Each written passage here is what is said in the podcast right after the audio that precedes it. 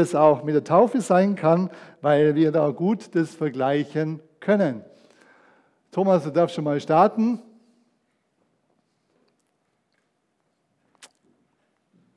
Aufbruch und Erneuerung, die Glaubenstaufe.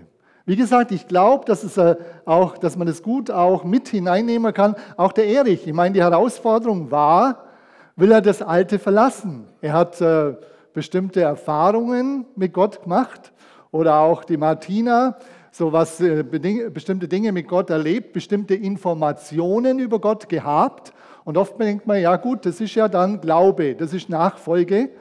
Aber die Herausforderung ist ja, ist es der Glaube, die Nachfolge, wie Gott sich das vorstellt? Und ich würde jedem unabhängig davon ganz stark raten, einfach eine Bibel zu kaufen. Eine Bibel zu kaufen, im Neuen Testament anfangen zu lesen. Das ist oft sinnvoller als im Alten, dann versteht man das Alte besser. Im Neuen anfangen zu lesen, was will Jesus? Warum ist er gekommen? Also ganz wichtige Fragen. Was für eine Beziehung will er mit uns? Und von daher, da ist oft so, dass wir dann an einen Punkt kommen, wo Denkstrukturen eine Blockade sein können. Prägungen, Erfahrungen, wo es nicht mehr weitergeht. Darum glaube ich, wie gesagt, Taufe als eine klare, klare Herausforderung zum Aufbruch und zum, zur Erneuerung in unserem Leben ist ein wichtiges Datum und ein wichtige, wichtiger Punkt, eine wichtige Entscheidung. Ich schaue kurz oder mit euch zusammen, wer hat die Taufe eingesetzt. Das ist keine Idee der Jünger. In Matthäus 28 heißt es, und Jesus trat dazu und sprach zu ihnen, mir ist gegeben alle Gewalt im Himmel und auf der Erde, darum geht hin und machet zu Jüngern alle Völker. Und das ist äh, wichtig, tauft sie auf den Namen des Vaters und des Sohnes und des Heiligen Geistes.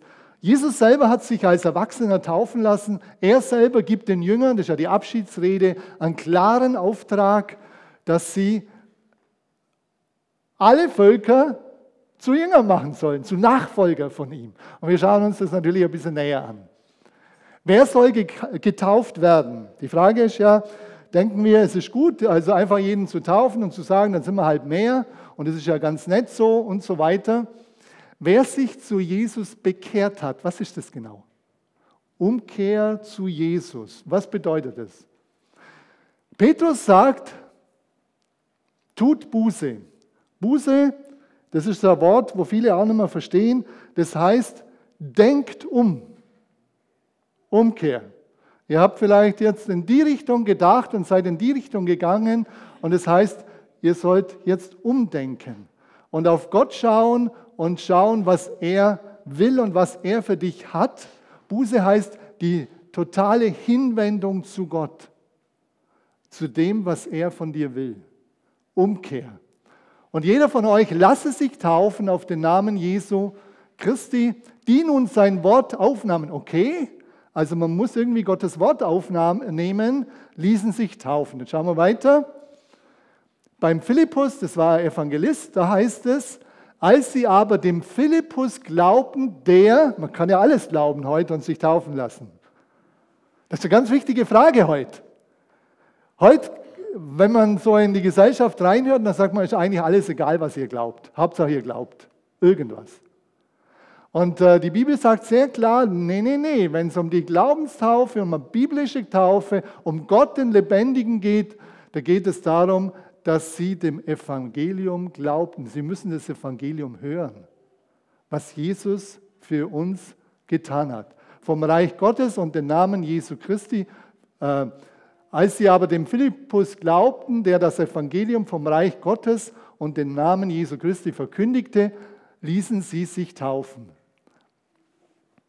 Wer soll sich taufen lassen? Das ist sozusagen unser Lebenskreis. Und das ist unser Ich, unser Thron. Das bist du. Wer ist der Allerwichtigste in deinem Leben? Der sitzt da drauf. Wer ist der Allerwichtigste in deinem Leben? Freund Ego? Ist es Freund Ego, du selber? Sitzt du auf deinem Lebensthron? Und dann kann es sein, dass Jesus einfach außer vor ist, außerhalb deinem Lebensbereich, dass du sagst, mit Gott will ich gar nichts zu tun haben, ich will einfach mein Leben leben. Das ist eine Situation, wo man sagen wird, das ist ein Atheist. Der will nichts mit Gott zu tun haben. Gott, Jesus, ist außerhalb von seinem Leben. Das leben wahnsinnig viele in unserem Land. Man geht davon aus, wiedergeborene Christen in unserem Land gibt es vielleicht zwei, drei Prozent. Wirklich die total Jesus nachfolgen. Vielleicht werden es mehr und wir wollen und wir wollen immer mehr, dass es mehr werden und wir beten auch darum. Aber das ist eine ganz wichtige Frage jetzt bei der Bekehrung, die Frage nach der Bekehrung. Solange du auf dem Thron deines Lebens sitzt oder auch nur schön schläfst da drauf, solange hast du keine Bekehrung erlebt. Und Jesus ist außerhalb. Dann gibt es viele, und das ist auch in unserem Land sehr stark, die sagen, ich gehe in die Kirche, ich glaube an Gott, ich weiß, dass es Gott gibt, ich denke, er ist, äh, er ist real, es gibt ihn, ich bete auch zu Gott, wenn es mir jetzt so gut geht, ich danke auch manchmal Gott, manchmal zünde ich auch eine Kerze an oder tue sonst irgendwas. Es gibt viele, die aber auch nicht anders gelehrt sind, wo sie denken, okay, das ist richtig so, so lebt man mit Jesus. Dass man einfach an ihn glaubt. Und äh, Jesus ist irgendwie schon gestorben, aber was es genau heißt, gestorben für mich, weiß ich eigentlich nicht so recht, aber ähm, er ist irgendwo integriert, man geht auch in die Kirche, auch in die Gemeinde, man arbeitet vielleicht sogar mit, kann auch nur sein, aber Freund Ego sitzt weiter auf dem Thron. Ist keine Bekehrung im biblischen Sinne. Und dann gibt es andere, die sagen, ich habe mich auseinandergesetzt, ich habe gemerkt gehabt, zum Beispiel so wie bei mir das war, ich habe gedacht, okay, wenn das mit Jesus richtig ist, dann kaufe ich eine Bibel und lies selber. Weil, wie gesagt, ich war, habe ich vorher gesagt, schon ein frommer Mann, ich habe an Jesus geglaubt, ich habe betet, ich bin in die Kirche gegangen, sogar als Jugendlicher noch, bin in die Kirche gegangen und habe gedacht, das ist alles gut. Mehr habe ich nicht gewusst. Und das ist eigentlich auch schade. Und dann hat mir jemand mal gesagt, kauf dir doch eine Bibel und äh, schau und lies selber. Und ich habe angefangen zu lesen und war total baff.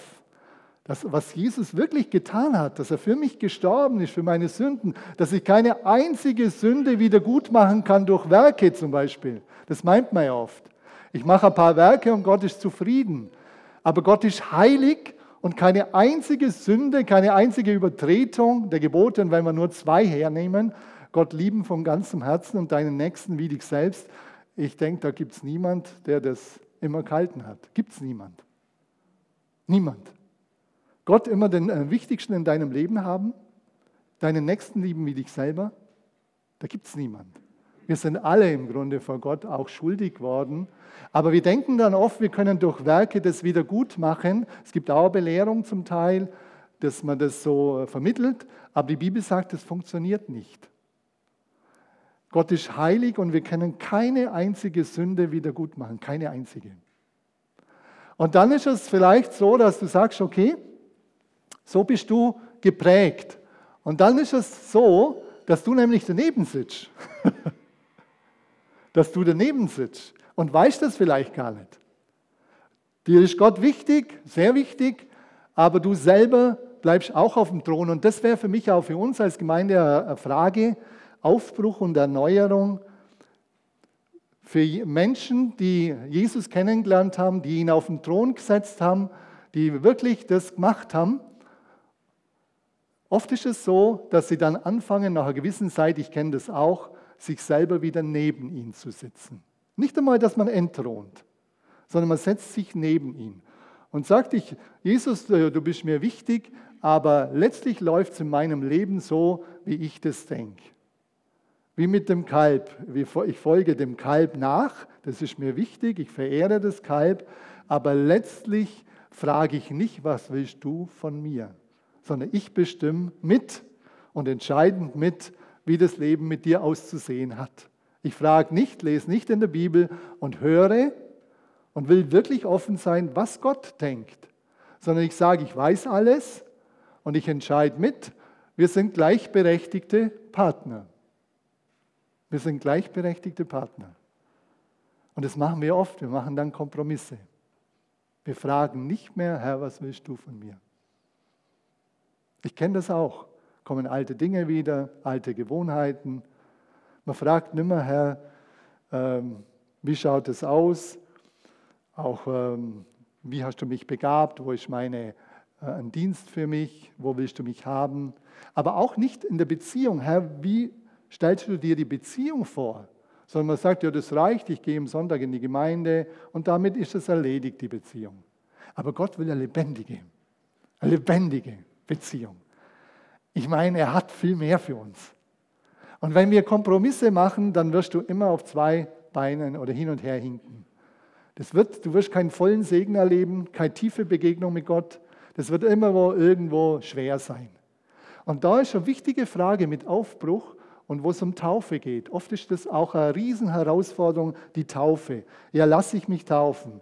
dann sagen wir, okay, ich habe mich als Säugling taufen lassen und das ist ja auch eine Frage, eine wichtige Frage, die sich jeder dann stellt. Aber ist das die Taufe, die Gott sich als Taufe vorstellt? Ist es das? Ich werde dann ein paar Punkte bringen. Auch die Frage ist gut zu hinterfragen. Einfach zu fragen, Herr, wie siehst du das? Das ist Bekehrung, wenn Jesus wirklich auf unserem Thron sitzt und wenn wir entthront sind. Das heißt nicht, dass wir nichts zu sagen haben, aber wir sagen, er ist an der ersten Stelle in unserem Leben. Das ist ganz wichtig. Der Thron ist umkämpft, bei jedem von uns und immer wieder. Wer sitzt heute auf deinem Thron? Wer ist der Allerwichtigste in deinem Leben? Wer oder was? Manchmal sind es Dinge, Auto oder sonst Sache, Arbeit. Wer oder was ist das Aller, Allerwichtigste in deinem Leben? Das ist eine Frage nach Aufbruch und Erneuerung. Ganz wichtige Frage. Eine Frage, Herr, was willst du von mir? Einfach zum Einordnen, wie wird man Christ? Das ist immer eine wichtige Frage. In der Apostelgeschichte kann man es nachlesen, 2, 37 bis 47. Der Petrus hat verkündet, das Evangelium verkündet. Sie waren offen und haben gehört. Sie haben darauf reagiert, weil sie gemerkt haben, Gott hat sie angesprochen. Sie sind gemeint. Gott ruft sie. Er möchte, dass sie in einer Beziehung zu ihm treten. Sie haben dem Evangelium geglaubt. Sie haben geglaubt, dass Jesus für ihre Sünden gestorben ist. Und dann haben sie sich sofort taufen lassen. Taufe muss nicht irgendwann kommen, sondern schon da, das ist ein gewisser Weg, aber schon gleich im Grunde, wenn ich erkenne, dass Jesus für mich gestorben ist und ich will das, ich will ihm nachfolgen und ich will es öffentlich festmachen. Wie mit der Hochzeit, wie ich gesagt habe. Ich habe Jesus kennengelernt, das ist wichtig, die Vorgeschichte. Jesus lieben gelernt und dann mache ich es öffentlich fest.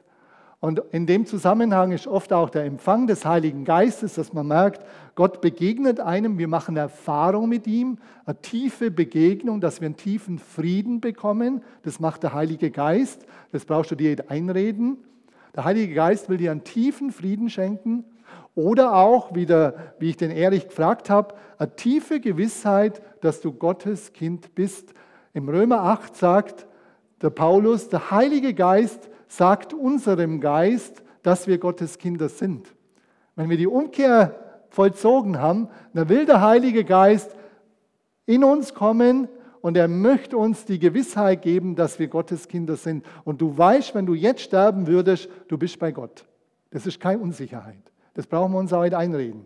Das ist ein Wirken des Heiligen Geistes, wenn du eine Bekehrung oder Umkehr zu ihm vollzogen hast. Und wie bleibt man Christ? Wie geht die Reise weiter? Sich in eine Gemeinde einfügen, das sagt ja Johannes schon, in Jesus bleiben. Das ist nicht einfach mal so eine Bekehrung, ich habe mich mal zu Jesus bekehrt und dann ist alles gut, sondern es geht um eine Beziehung. Um eine Beziehung, die wir aufbauen zu Jesus. Ein ganzes Leben lang. Eine Beziehung zu Jesus, eine tiefe Liebesbeziehung. Es soll keine Arbeitsbeziehung nur sein, sondern Jesus sagt sogar, ihr seid meine Freunde. Es darf eine freundschaftliche Beziehung werden. Es darf eine kindliche Beziehung sein, dass er dein Vater ist und du sein Kind. Eine Beziehung. In Jesus bleiben. Und das ist Jüngerschaft und Nachfolge, dass wir dann auch in der Gemeinde kommen, beständig auch äh, die die, äh, die Verkündigung mitkriegen, selber in der Bibel lesen, Gemeinschaft pflegen mit anderen Christen, weil das uns weiterbringt, das ist Jüngerschaft. und auch Abendmahl und einfach im Gebet und Lobpreis auch Gott folgen. Das ist dann wirklich Buße und Umkehr. So, jetzt ein paar Punkte. Ich gehe relativ schnell durch die Bedeutung der Glaubenstaufe. Wir haben heute hier jemanden getauft. Was ist jetzt der Inhalt davon? Hat es einen Inhalt oder nicht? Zuerst einmal ist es ein Begräbnis. Ein Begräbnis. Wie eine Beerdigung. Das soll tatsächlich ein Grab sein. Sagt die Bibel. Und zwar im Römer 6. Römer, Römer 6 müsst ihr unbedingt immer wieder lesen. Da wird ganz viel über die Glaubenstaufe berichtet. Oder wisst ihr nicht, dass wir so viele auf Christus getauft wurden, auf seinen Tod getauft worden sind. Darum sagen wir in den Tod und die Auferstehung Jesu Christi. Ein Begräbnis. Der alte Mensch soll begraben werden. Der Durchzug des Volkes Israel durch äh, das Schilfmeer hat bedeutet, sie lassen das alte Leben hinter sich und gehen jetzt mit Gott in ihrer Gemeinschaft, eine neue Gemeinschaft ein, miteinander und mit Gott. Und sie, sie gehen in ein neues Leben hinein. Und darum möchte ihr alle, die auch schon getauft wurden, ich möchte euch nochmal daran erinnern, wir haben damit bekannt, dass wir auf Christus getauft worden sind und dass wir gesagt haben, unser altes Leben, unsere alte Denkstrukturen, unsere alte Verhaltensweisen, Bosheit, Ungerechtigkeit und so weiter, Neid, das lassen wir alles im Grab. Das geben wir ab. Wir wollen mit diesem alten Menschen nichts mehr zu tun haben. Oder Paulus sagt auch in dem Zusammenhang mit der Sünde, mit der, mit der negativen Macht, die uns immer wieder von Gott wegziehen will, mit der wollen wir nichts mehr zu tun haben. Ich finde es ganz toll, für mich auch immer wieder neu, zu sagen, ja Herr, der alte Mensch ist ersäuft. Der ist tot. Ich bin mit Christus gestorben, übrigens geistlich und auch von der, von äh, der, vom Wort her in, im Römerbrief heißt es, dass es tatsächlich geschieht. Im Glauben nehmen wir an, dass wir mit Christus gestorben sind. Im Glauben nehmen wir das an. Es war zwar damals, dass Jesus gestorben ist, aber du nimmst es heute in Anspruch. Der Erich hat es heute in Anspruch genommen, dass er mit Christus gestorben ist. Der alte Erich ist begraben worden. Im Glauben angenommen. Und es ist auch wichtig, auch gestorben sein. Jesus ist für unsere Sünde gestorben. Das heißt, Sünde bedeutet, wenn man sie auslöschen will, das bedeutet, du hättest sterben müssen. Das hätte dein Leben dir gekostet. Aber Jesus hat dir sein Leben für, er stellvertretend für dich gestorben. Er hat gesagt, ich nehme deine Sünde auf mich und ich sterbe für dich. Im Grunde hättest du sterben müssen. Aber ich sterbe für dich. Und das Interessante ist für mich nach wie vor hochtheologisch geistlich, dass Jesus sagt, in der Taufe vollzieht ihr das im Glauben nach. Im Glauben dass ihr, dass ihr dabei seid. Du bist selber gestorben. Der alte Erich ist gestorben. Und lass ihn im Grab. lass ihn im Grab. So sind wir nun mit ihm begraben worden durch die Taufe in den Tod. Das ist wirklich ein Begräbnis. Der alte Mensch, die alte, das alte Wesen, der alte Charakter, das ist gut, dass er stirbt. Und auch die, der Sündenzwang, es ist gut, dass er stirbt. Aber es geht weiter. Damit, Römer 6 weiter, damit wie Christus aus den Toten auferweckt worden ist durch die Herrlichkeit des Vaters, so auch wir in Neuheit des Lebens wandeln. Eine Auferstehung mit Jesus. Das ist ganz wichtig, auch geistlich, dass wir das geistlich akzeptieren und wollen und annehmen. Dass wenn wir wieder raufkommen, dass wir mit Jesus auferstehen. Jesus ist in uns und er möchte, dass er selber Gestalt gewinnt, dass wir mehr und mehr das Wesen Jesu werden. So auch wir, dass wir in Neuheit des Lebens wandeln und natürlich dann neue, neue Werte und Ziele haben. Aufbruch, Neuanfang. Es ist ganz wichtig, dass wir neue Ziele haben, Neuanfang, Erneuerung unseres Denkens, Erneuerung unseres Verhaltens. Und das ist wichtig, dass Gott sagt, ja, das ist eine Auferstehung, dass ihr auferstanden seid mit ihm. Und damit sagt er, dass ihr in Ewigkeit auch auferstehen werdet. Wir haben jetzt schon Anteil an der Ewigkeit. Wir werden auferstehen. Also wir sind jetzt schon geistlich auferstanden zum neuen Leben, Jesus in uns, aber wir werden auch in Ewigkeit bei ihm sein. Das ist Wahnsinn. Und das, auch das bekennen wir hier in der Taufe. Drum, wenn ich den Schmetterling hier, hier habe, da geht es um äh, Metamorphose, ist ja das Wort im Römerbrief. Denkt um. Gott will da uns total umpolen. Manche sagen, er macht dann total Reset.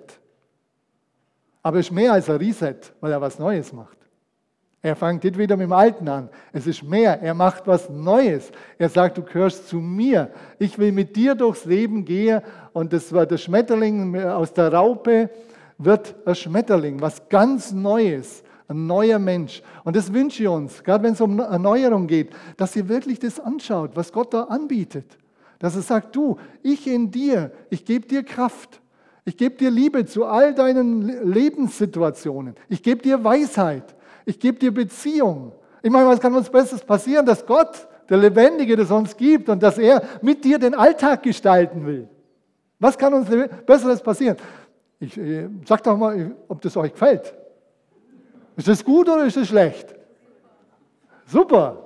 Ja, das ist mehr als super. Das ist genial. Meine Frau sagt immer, das ist der Hammer. Das ist der Hammer. Das ist wirklich so. Also ich, je mehr ich Gott kennenlerne und sage, und du Gott im Himmel, der du die ganze Welt gemacht hast, der du jeden Menschen kennst, du bist allmächtig, allgegenwärtig, allwissend und ewig. Und du kümmerst dich um mich, du weißt genau, was ich jetzt tue. Und du hilfst mir in allem. Natürlich muss er mich manchmal auch korrigieren, wenn ich irgendwo weglaufe. Das ist auch wichtig, weil sonst äh, könnte ich ja seine Beziehung verlieren. Das ist doch ein, wäre ein Drama, die Beziehung zu ihm zu verlieren. Das wäre ja ein Drama. Ja, also auch Auferstehung bedeutet, äh, Taufe bedeutet auch Auferstehung mit Jesus zu einem neuen Leben. Es geht nach vorne mit ihm zusammen in ein neues Leben. Und eine weitere Bedeutung. Und nun, was zögerst du? sagt der Ananias zum Paulus. Der Paulus hat eine Bekehrung erlebt, ist vom Pferd gefallen. Manche, für manche, ich habe mir oft gedacht, Herr, lass doch uns, lass doch viel mehr vom Pferd fallen. Oder vom Pferde haben wir nicht so viel, aber irgendwo so eine krasse Begegnung wie der Paulus haben. Und ich glaube, dass viele die haben, aber sie ignorieren sie. Aber man braucht nicht immer eine krasse Begegnung wie der Paulus. Der Paulus war vielleicht auch ein krasser Typ. Und der ist vom Pferd gefallen. Der hat nicht mehr gewusst, was los ist. Und dann kam er zum Ananias und Ananias hat ihm erklärt, was da los ist. Und dann hat er gesagt, ja gut, also Jesus, ich habe vorher den Gott des Alten Testamentes kannt und ich bin der Eiferer für Gott des Alten Testamentes und ich habe gedacht, die Jesus-Jünger, das sind Sektierer, die muss ich alle vors Gericht bringen, das war ja seine Ausrichtung. Und plötzlich begegnet ihm Jesus selber und sagt, Saul, Saul, was verfolgst du mich? Und er hat es wirklich vom Pferd kaut. Dann hat er plötzlich gemerkt, Mann, ich bin ein gläubiger Mensch, ich bin ein Eifer für Gott, aber ich bin auf dem falschen Pferd. Aufbruch und Erneuerung. Manchmal müssen wir unser Denken verändern, wo, wo unsere Prägung zulassen, dass Gott, die, dass Gott die aufsprengt, dass er zeigt, was er wirklich, wie er ist und was er von dir will. Und dann sagt er, was nun, was zögerst du? Steh auf, lass dich taufen und deine Sünden abwaschen, indem du seinen Namen anrufst. Sünden abwaschen.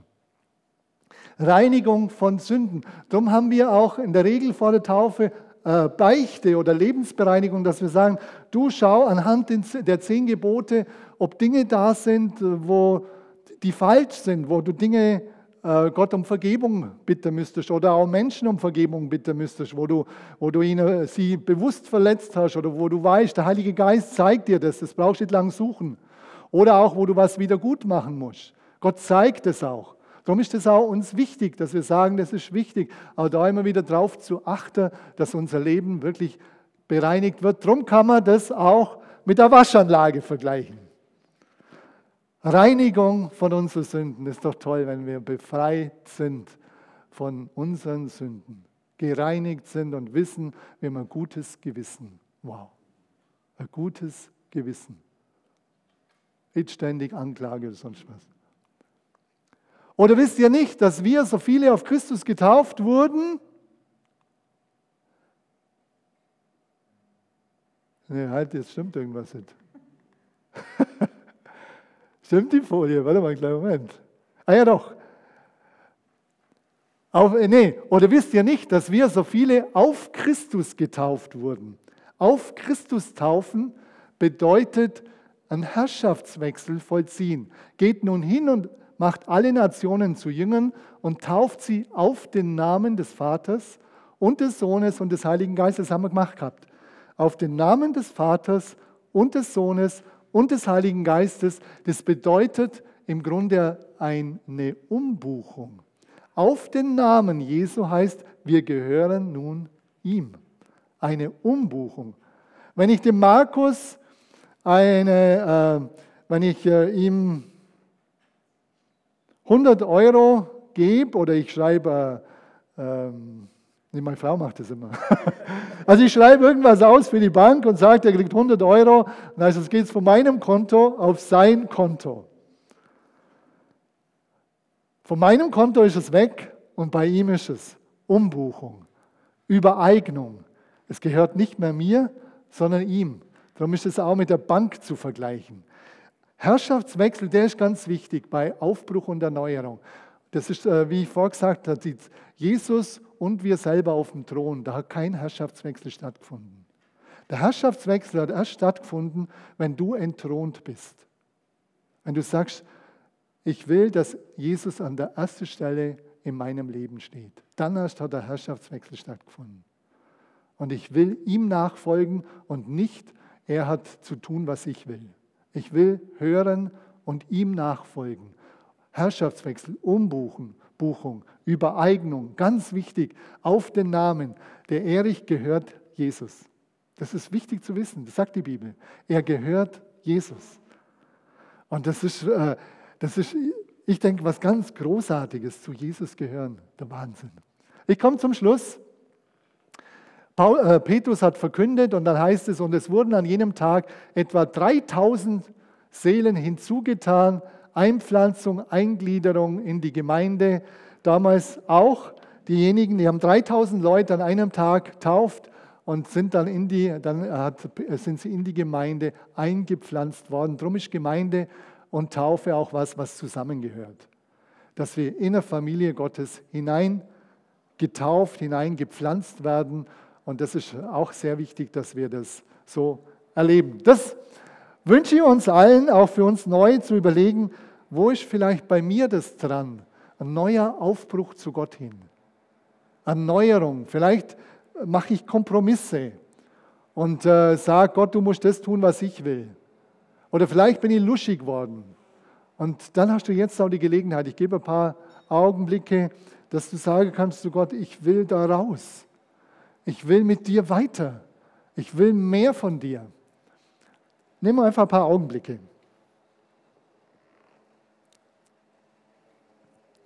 Vater, du weißt, wer alles irgendwo einen Schritt mit dir weitergehen will aufbringen. Vielleicht ist für den einen oder anderen die Taufe dran, der weiß das jetzt. Herr, mach das du in seinem Herzen fest. Oder irgendwo, dass er sich in der Gemeinde festmacht, in einer lebendigen Gemeinde. Oder dass er an irgendeiner Stelle in seinem Leben Entscheidung trifft zu dir hin. Herr, ich bete darum, dass du das alles jetzt segnest und im Herzen befestigst, im Namen Jesu. Amen.